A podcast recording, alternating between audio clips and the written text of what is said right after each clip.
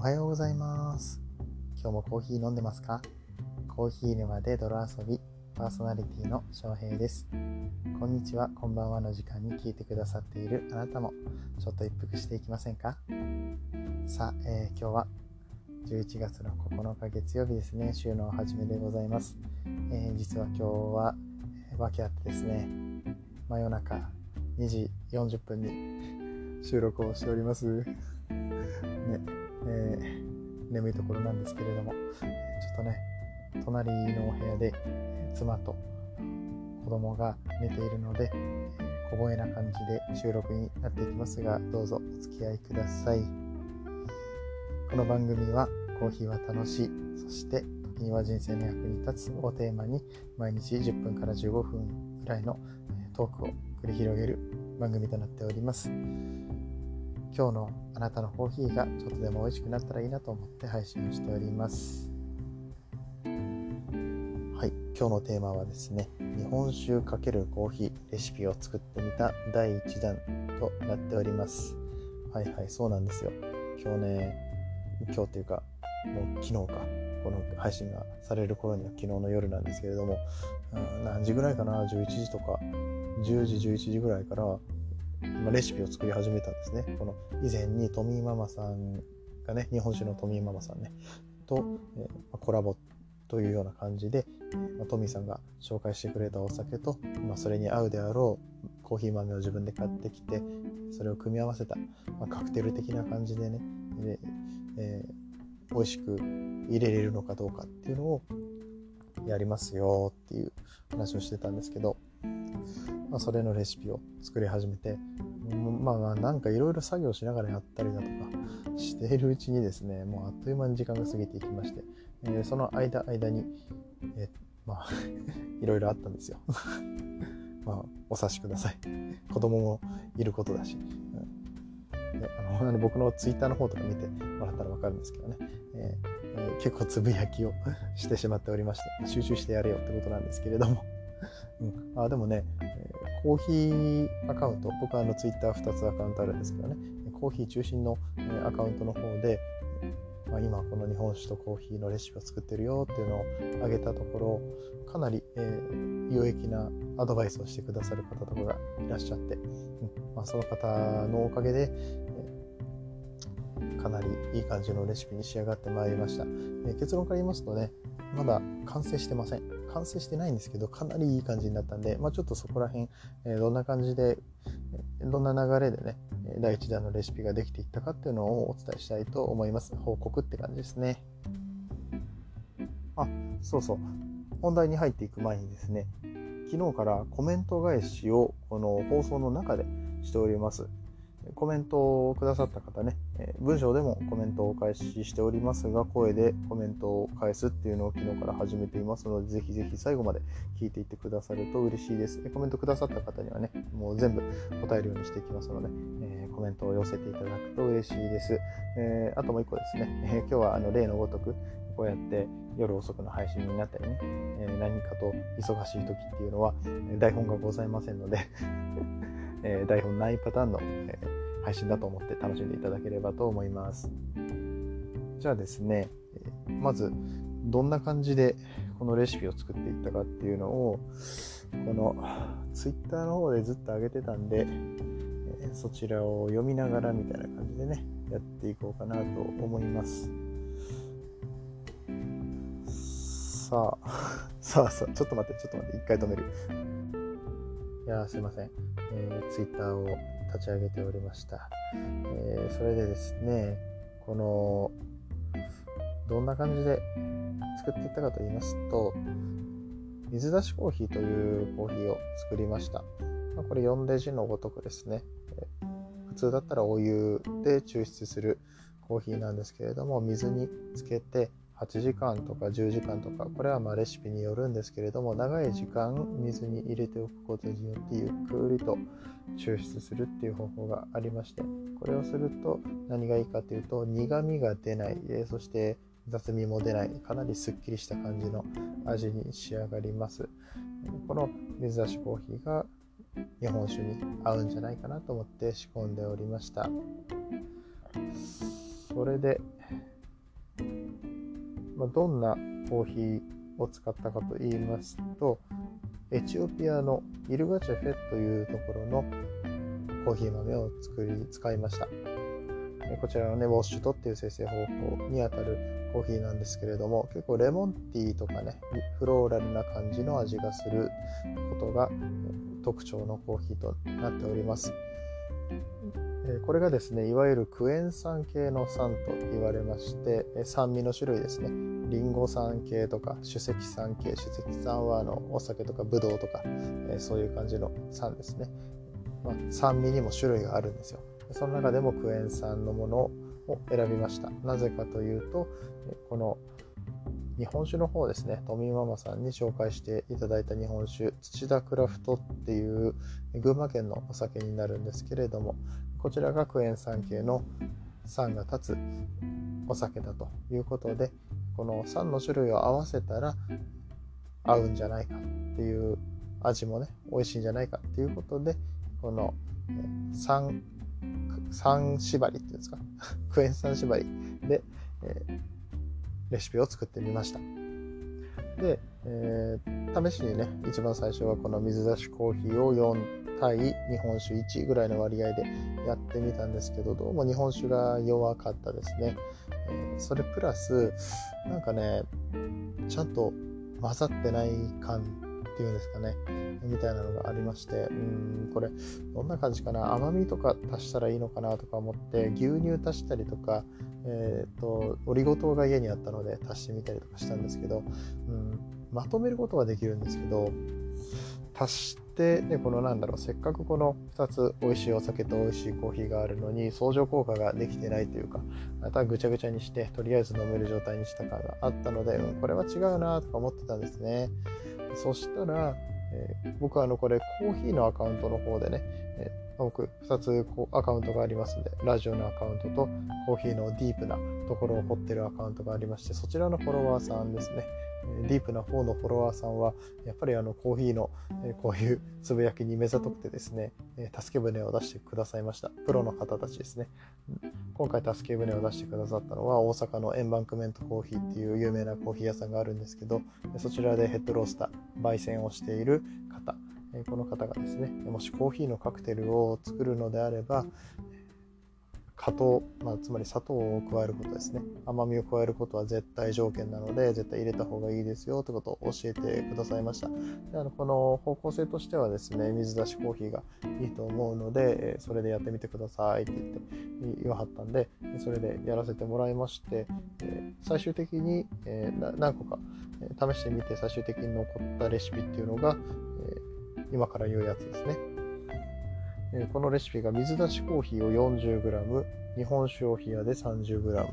そしてシロップ、えー、先ほどオリゴ糖でって言ってたんですけど、うん、ちゃんとしたシロップ作った方がいいなと思ってきび砂糖で作りました。まあ、家にきび砂糖しかなかったんですけど、うん、このシロップが 12g ですね。ちなみになんですけど、シロップはめちゃめちゃ簡単に作れます。皆さんのご家庭でもお砂糖1対お湯1、これを、え、混ぜるだけ。あのしっかりと泡立て器で溶かしてください。そうするともうシロップ完成なのでめちゃめちゃ簡単です。えっとお砂糖はですね、上白糖を使うよりもグラニュー糖もしくは、えー、黒糖でもいいんですけど、あとは粗糖と呼ばれるようなきび砂糖とかね、三黄糖とかそういうものを使って、三黄糖は粗糖じゃない、ごめんなさい。えっと、まあ、その、お砂糖系ですね。とお湯を混ぜるだけで簡単に作ることができます。で結果ですね、まあまあいい感じのバランスになりましたね。ただお店とかで出そうと思ったら違うかなと、もうちょっと合格点を入れるにはあと一歩っていうところかなと思いました。日本酒をね 30g 最初は 15g とか 20g ぐらいでやってたんですけれどもうんとこれぐらい増やした方がボディ感が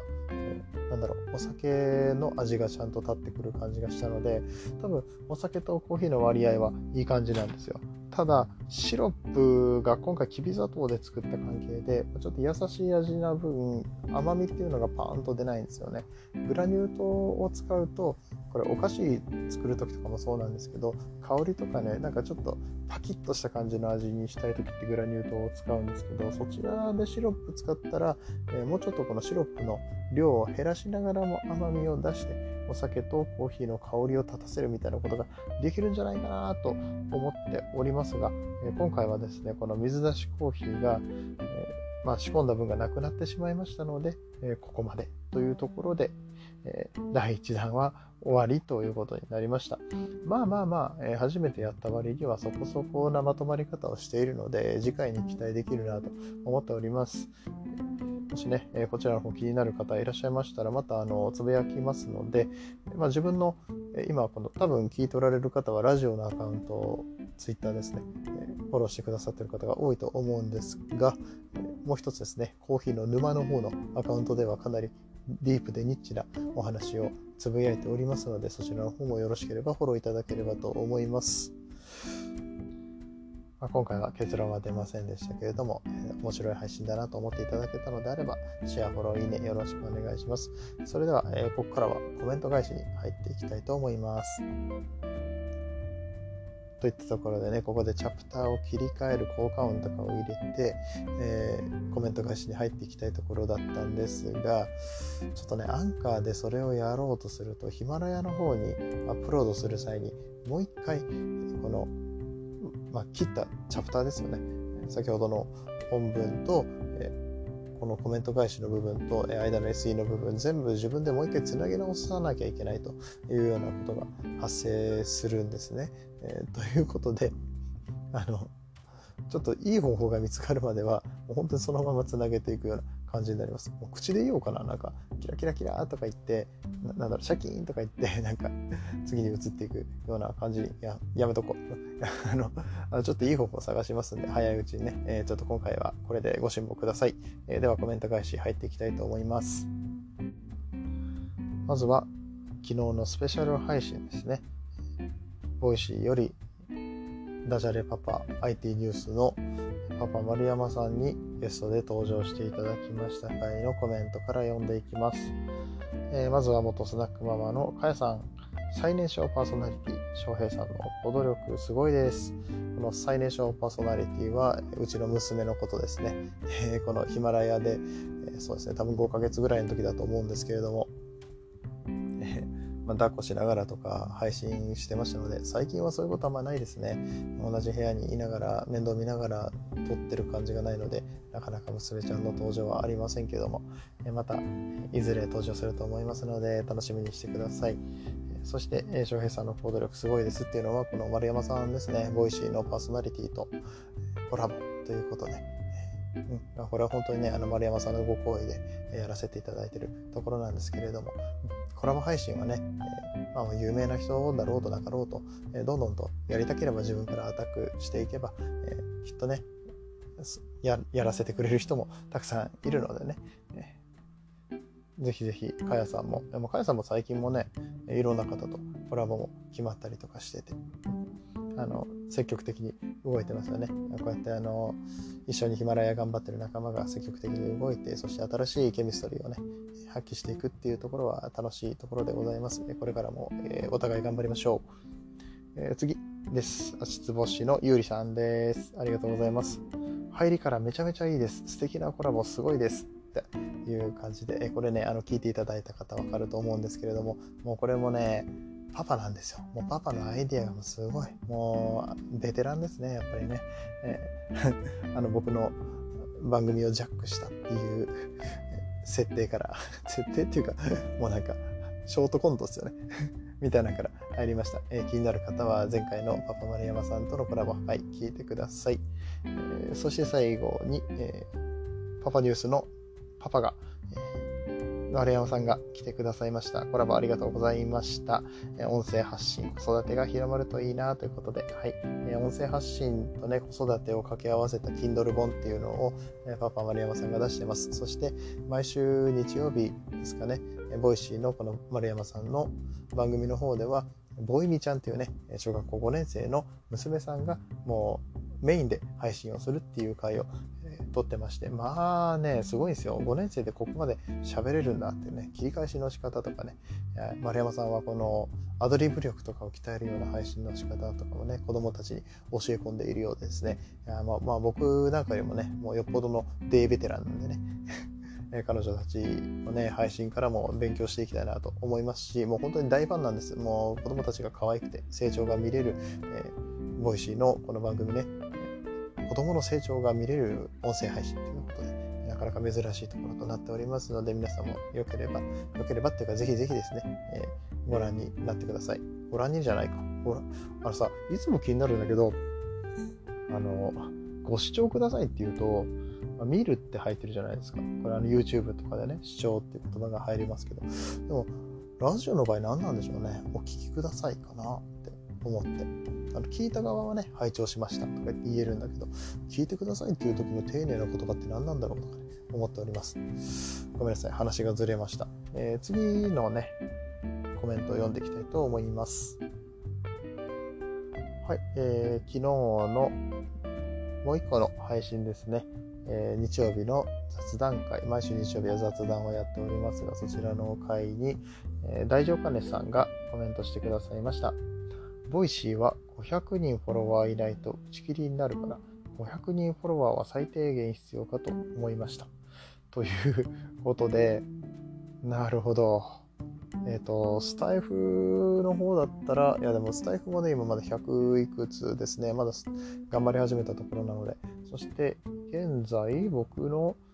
このコーヒー沼で泥遊びの番組は132名の方がフォローしてくださっております。